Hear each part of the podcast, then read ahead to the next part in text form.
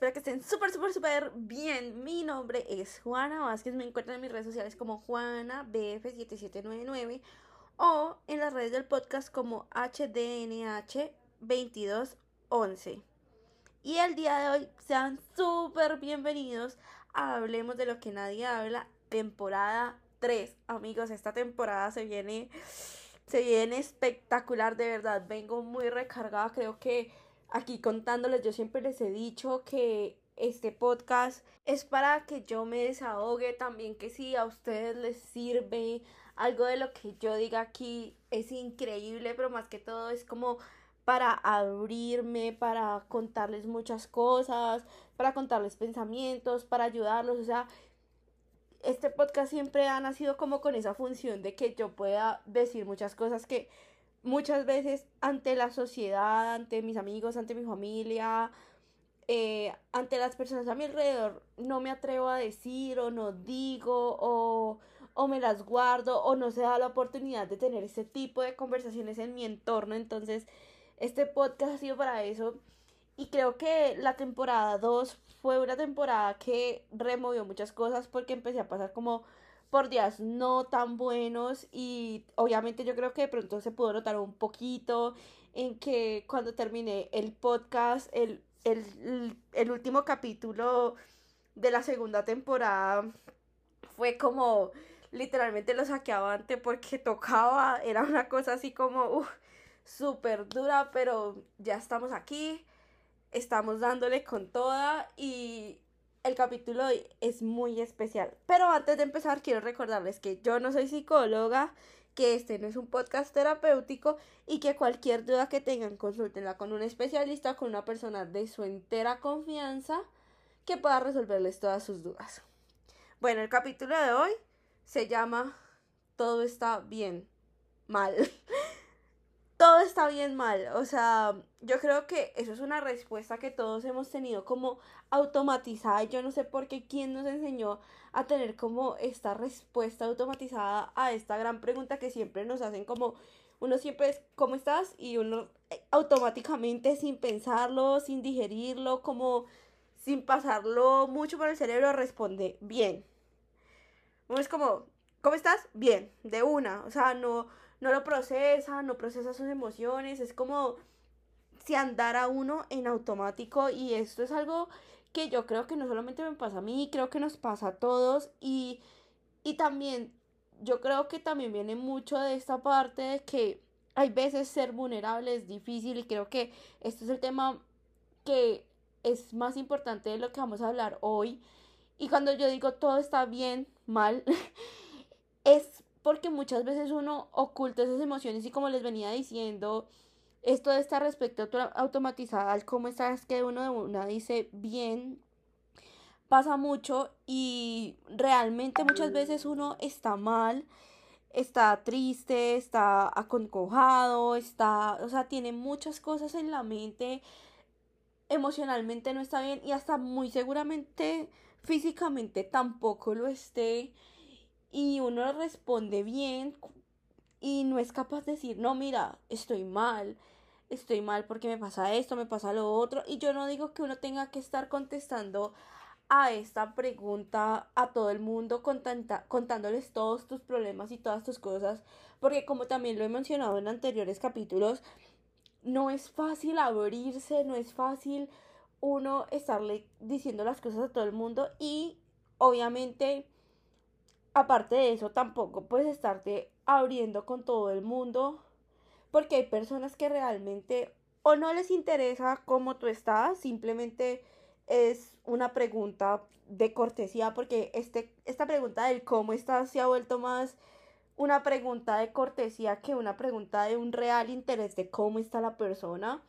Entonces tenemos esto por un lado o si tú le cuentas tus problemas a esa persona, de pronto esa persona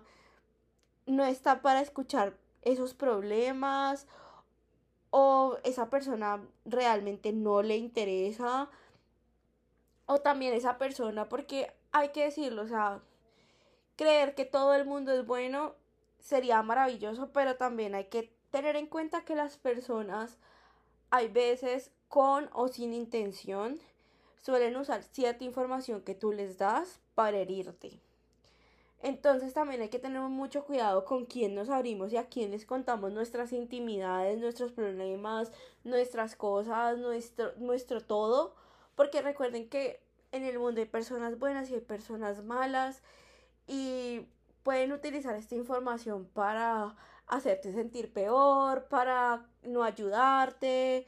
Entonces aquí viene como esta dualidad de, bueno, y entonces si hay personas buenas y hay personas malas, a quién realmente le puedo yo contar mis cosas y con quién puedo ser vulnerable. O sea, creo que esto es un tema que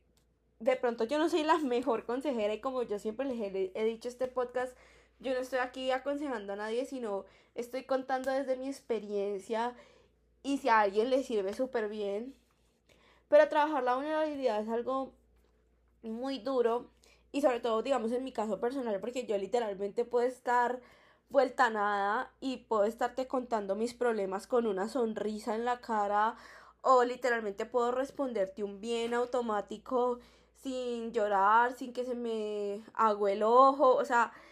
porque es algo que yo he mecanizado y obviamente estoy tratando de mejorar. Entonces aquí viene esta pregunta que nos hacíamos como, bueno, si no, si tengo que tener cuidado a quién le cuento mis cosas, mis problemas, mis asuntos, todo, como sea a quién se los puedo contar y a quién no. Yo creo que eso parte de algo básico y es con qué personas en tu vida tú sientes que puedes ser tú misma, que no te juzgan, que no te maltratan, que, que siempre se han hablado con la verdad, que hay confianza, que tú sabes que esa persona no tiene malas intenciones contigo. Y ahí es cuando tú de verdad sabes que puedes abrirte con, con esa persona. O sea, cuando tú eres completamente genuina con una persona y esa persona te deja ser como tú eres y esa persona te permite expresarte y acepta todo de ti, tanto lo bueno como lo malo, puedes abrir tu corazón y contarle tus cosas, contarle tus problemas, llorar, o sea, hacer todo lo necesario para poder desahogarte y vaciar todas estas cuestiones. Porque es necesario, o sea, yo creo que muchas veces nosotros nos decimos como, como no, es que yo puedo con mis problemas solos, es que yo puedo, yo puedo, a mí nadie me tiene que ayudar, es que yo soy lo más poderoso del universo, mujer, hombre, empoderado de la vida, dándola toda, pero realmente no, o sea, amigos, hay veces,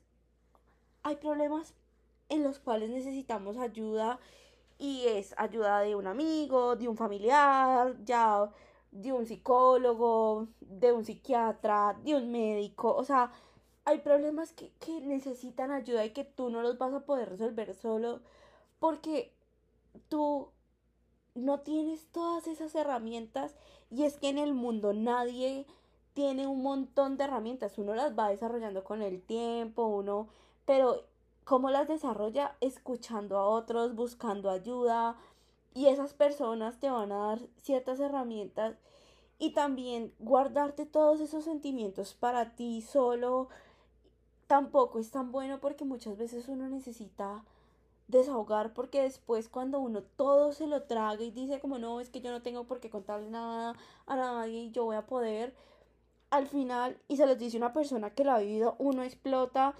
y de pronto uno no le cuenta las cosas a alguien, pero entonces un día llegas a tu casa o a tu trabajo o a tu universidad o a tu colegio y llegas tratando mal a todo el mundo y enojado y, y súper frustrado y todo el mundo te empieza a preguntar como, bueno, ¿y qué te pasa? Y uno es como, ay, no, no me pasa nada. Y,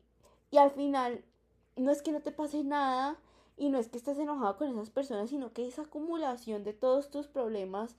te irrita, no te deja dormir, no te deja descansar, no te deja hacer muchas cosas y no te deja ser quien eres porque tienes un montón de cosas acumuladas.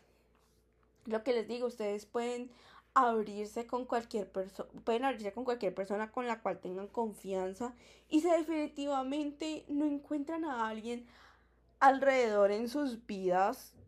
que les permita abrirse, amigos, hay psicólogos. Y sí, yo sé que esto puede sonar poco empático porque también se los he dicho, es muy difícil conseguir un buen psicólogo porque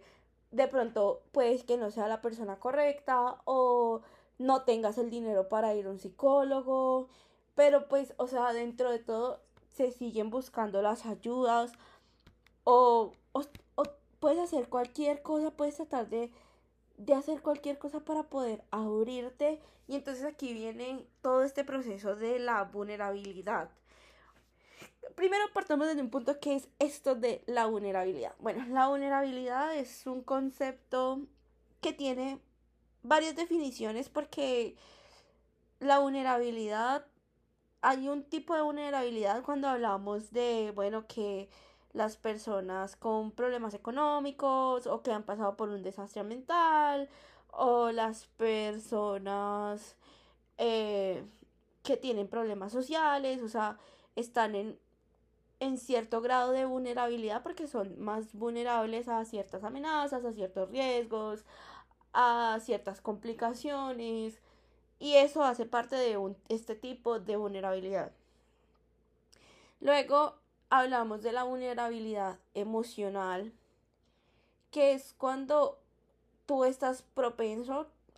a ser herido o herida y así. Y también está el otro lado donde tú puedes permitirte abrirte, puedes permitirte ser vulnerable en el sentido de demostrar tus emociones, de permitirte sanar, de permitirte llorar, de permitirte pasar por procesos que de pronto no son los más placenteros, porque yo no voy a decir que ser vulnerable sea lo más placentero del mundo, porque muchas veces se mueven muchas emociones que terminan en llanto, que terminan en pensamientos intrusivos, que terminan en, en dolor en el corazón, que terminan en muchas cosas, pero que al final pasar por este proceso de la vulnerabilidad te va a servir a ti a sanar, porque cuando tú permites que las personas entren a tu vida y te den consejos, y cuando tú también te permites a ti sentir todo ese dolor, todas esas cosas que están sintiendo que te tienen estresado, dolido, que te tienen con ansiedad, que te tienen con episodios de depresión, que te tienen con con un montón de cosas que de verdad no te dejan vivir, que te tienen con con insomnio, o sea, cuando tú te permites sacar todo eso y te permites explorarlo y te permites sentirlo y te permites vivirlo, al final el proceso de sanación es mucho más rápido porque a ver, yo sí puedo decirlo, yo me he vuelto, yo me he vuelto y espero mejorarlo. Me he vuelto una persona experta en evitar las cosas, entonces, si alguna vez han escuchado esta frase de una mente ocupada no tiene tiempo para pensar, bueno, yo soy experta en esa cuestión de una mente ocupada no tiene tiempo para pensar. Y entonces yo muchas veces me sobrecargo de cosas, entonces al tener cosas por hacer, a tener salidas, a tener eh, tareas, a tener cosas, mi mente evita pensar en lo que me duele, ignoro el problema, ya pasó, entonces ya supuestamente yo estoy re bien, pero entonces me encuentro en días donde no duermo bien, luego me encuentro en días donde físicamente me siento muy cansada, me encuentro en días donde lloro por nada y realmente no es que llore por nada, sino porque no he podido explorar esos sentimientos y ahorita que estoy en una etapa de mi vida donde he entrado, digamos, en un proceso de quietud, donde no tengo cómo escudarme en llenarme de tareas, en llenarme de cosas, en llenarme de, de procesos y demás. Entonces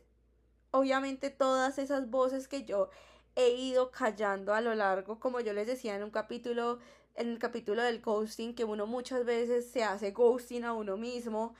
y calla todos estos problemas que uno tiene y entonces los ignora y dice como no, es que yo estoy re bien, o sea, no, ese problema, ese problema pasó y se fue. Pero realmente no pasó y se fue ni lo arreglaste ni nada, sino que está adentro tuyo por allá que tú lo refundiste y, y cuando ya estás sola, cuando ya no tienes nada que hacer, o cuando estás solo, y ya no tienes nada que hacer y ya no tienes la tarea y no tienes esto y no tienes lo otro, ahí es cuando te das cuenta que el problema sigue, que el problema está, que la voz te sigue hablando, que el problema sigue ahí presente, que los pensamientos intrusivos llegaron, que no puedes dormir, que te duele el estómago, que te duele la cabeza, que tienes ansiedad, que tienes depresión, que lloras, o sea, ahí cuando realmente tú tienes esos momentos de paz y quietud, no logras estar en paz y quietud porque por estar trabajando y diciéndote como una mente ocupada no tiene tiempo para pensar en problemas,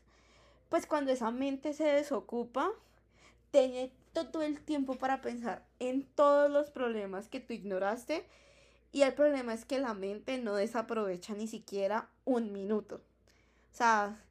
tú puedes gastarte todo un día trabajando, pero apenas esté en quietud, la mente no va a desaprovechar ni siquiera un milisegundo para recordarte todo eso que tú has estado ignorando. Y esto lo puedes estar ignorando hasta por años, por meses, por, días, o sea,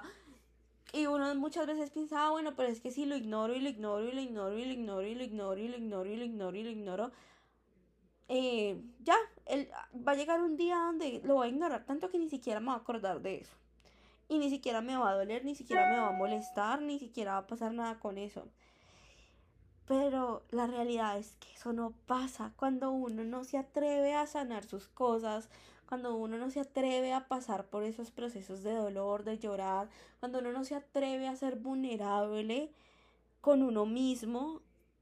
en ese momento no hay nada y no hay nada, o sea, de verdad no has sanado nada. Y cuando se presente un problema igual o algo que te haga recordar ese problema, ahí va a aparecer todo ese tiempo que le ignoraste. Porque la mente, o sea, hay que decirlo, suena feo, suena horrible, pero la mente no perdona. O sea, tú ignoras algo y ella va acumulando y va acumulando y va acumulando y ella se acumula y la mente se experta en acumular. Y ya cuando algo detona ese pensamiento, lo detona con todo. Y entonces luego estás tú preguntándote por días o meses o años, ¿por qué será que no duermo bien? ¿Por qué será que todo el tiempo me duele el estómago? ¿Por qué será que tengo calambres? ¿Por qué será que tengo dolor de cabeza? ¿Por qué será que lloro por nada? ¿Por qué será que ¿por qué será que no puedo comer bien? ¿O por qué será que me dan atrancones? ¿O por qué será que me da lo otro, lo otro, lo otro? Y realmente si hay una razón, si hay un motivo detrás, sino que tú decidiste ignorarlo sino que tú decidiste que eso no era lo suficientemente importante o que sí era muy importante para ti, pero que tú no querías tratar con eso. Y no tratar con las cosas, como les digo, es la peor elección que uno puede hacer. Yo sé, no es fácil, no es fácil pasar y pasar por los procesos de dolor, empezar a soltar, o sea, todos esos procesos le aprietan el corazón a uno y uno es como me voy a morir, o sea, uno siente que se está desgarrando por dentro y uno dice, esto es muy duro, pero al final cuando tú ya pasas por todo eso duro, cuando tú ya logras verle las, el lado bueno, cuando tú ya logras sanar, cuando tú ya logras interiorizar todo ese dolor y sacarlo de tu mente y entenderlo y comprenderlo y saber qué te, qué te pudo enseñar ese dolor y todo eso, en ese momento llega una sensación de paz, de calma, de tranquilidad, de sanación. Entonces ya tus días no van a ser de ansiedad, de tristeza, sino que van a ser días llenos de felicidad, llenos de momentos lindos, llenos de una tranquilidad. Y cuando estés a solas, tu mente ya no va a poder ganar porque ya no hay un problema que tú estás ocultando en tu mente, sino que ya el problema no está. Ya el problema no está ahí. Entonces, retomando como desde donde veníamos, desde el principio de toda esta conversación, dejemos de automatizar la respuesta del bien. Obviamente, como les digo, hay personas a las que tú con las que tú puedes ser vulnerable y que no te van a juzgar y que te van a apoyar. Oye, hay otras que ni siquiera le importa cómo tú estés, porque lo que les digo es esta pregunta del cómo estás se ha vuelto una pregunta automatizada. Pero entonces con esas personas con las que puedes ser vulnerable y contarles, aprovechense de esa pregunta, saquen todo lo que puedan de ustedes. Y si esa persona ustedes también consideran que los puede ayudar, déjense ayudar, o sea, de verdad, dejarse ayudar también no es un proceso fácil porque creo que nos han enseñado mucho que tenemos que ser súper independientes y todo lo podemos resolver y, y demás. Pero hay veces es bueno cuando te extienden la mano y tú puedes respirar un poco cuando esa persona logra llevarte un poquito a la superficie y darte unas herramientas y tú poder trabajar con esas herramientas y de verdad lo que les digo dejen de automatizar la, la contestación bien uno es como ¿cómo estás? bien ¿cómo está tu día? bien ¿qué hiciste hoy? nada o sea son respuestas que, que uno ya tiene muy demarcadas muy demarcadas muy demarcadas muy demarcadas o sea parecen como lista de mercado Dejemos de seguir esa lista de mercado. Y, ¿cómo estás? Mal, me pasó esto hoy, no me siento bien. O por el contrario, es que no todo tiene que ser malo. Cuando tú te pregunten cómo estás, listo, puedes contestar bien, pero entonces contesta porque estás bien. Estoy bien porque hoy fue un día lindo, me pasaron muchas cosas buenas, no sé, me, me, gustó como lo que hice en el trabajo, lo que hice en el colegio, lo que hice en la universidad, pasé un buen día y eso también ayuda mentalmente a tener una, una calma, una paz, porque de verdad no podemos seguir convirtiéndonos en robots sin sentimientos y que no sentimos nada y somos súper independientes, poderosos, porque ese al final es una completa y absoluta mentira. Porque al final de cuentas, todos tenemos problemas, todos pasamos por cosas difíciles, todos eh, tenemos que lidiar muchas veces con pensamientos intrusivos, todos tenemos que hacer un montón de cosas y en definitiva, si tú tienes unas, a unas personas que de verdad siempre te han mostrado su apoyo, deja de ponerlas en modo automático y aprovecha de tener esas compañías y esas personas de tan buen corazón en tu vida porque de pronto un día no van a estar. Un día se pueden ir un día la amistad la relación lo que sea se puede acabar o ya en un caso más trágico se pueden morir. Entonces aprovecha eso, aprovecha poder ser vulnerable, haz tus procesos, no hay nada más importante que poder hacer sus procesos. Y sí, el dolor, como les decía, el dolor, es pasar por momentos dolorosos es muy duro, pero al final la, la, la recompensa es excelentemente gratificante. Y pues ya amigos, este es el comienzo de una temporada que se viene con todo. Espero les encante, les guste. Me disculpo de antemano por abandonarles dos semanitas, pero era necesario para vivir todos estos procesos de los que hablamos en el último capítulo de la segunda temporada. Espero ya se hayan escuchado todos los capítulos anteriores. Los amo. Y sé que esta temporada viene con toda. Tchau!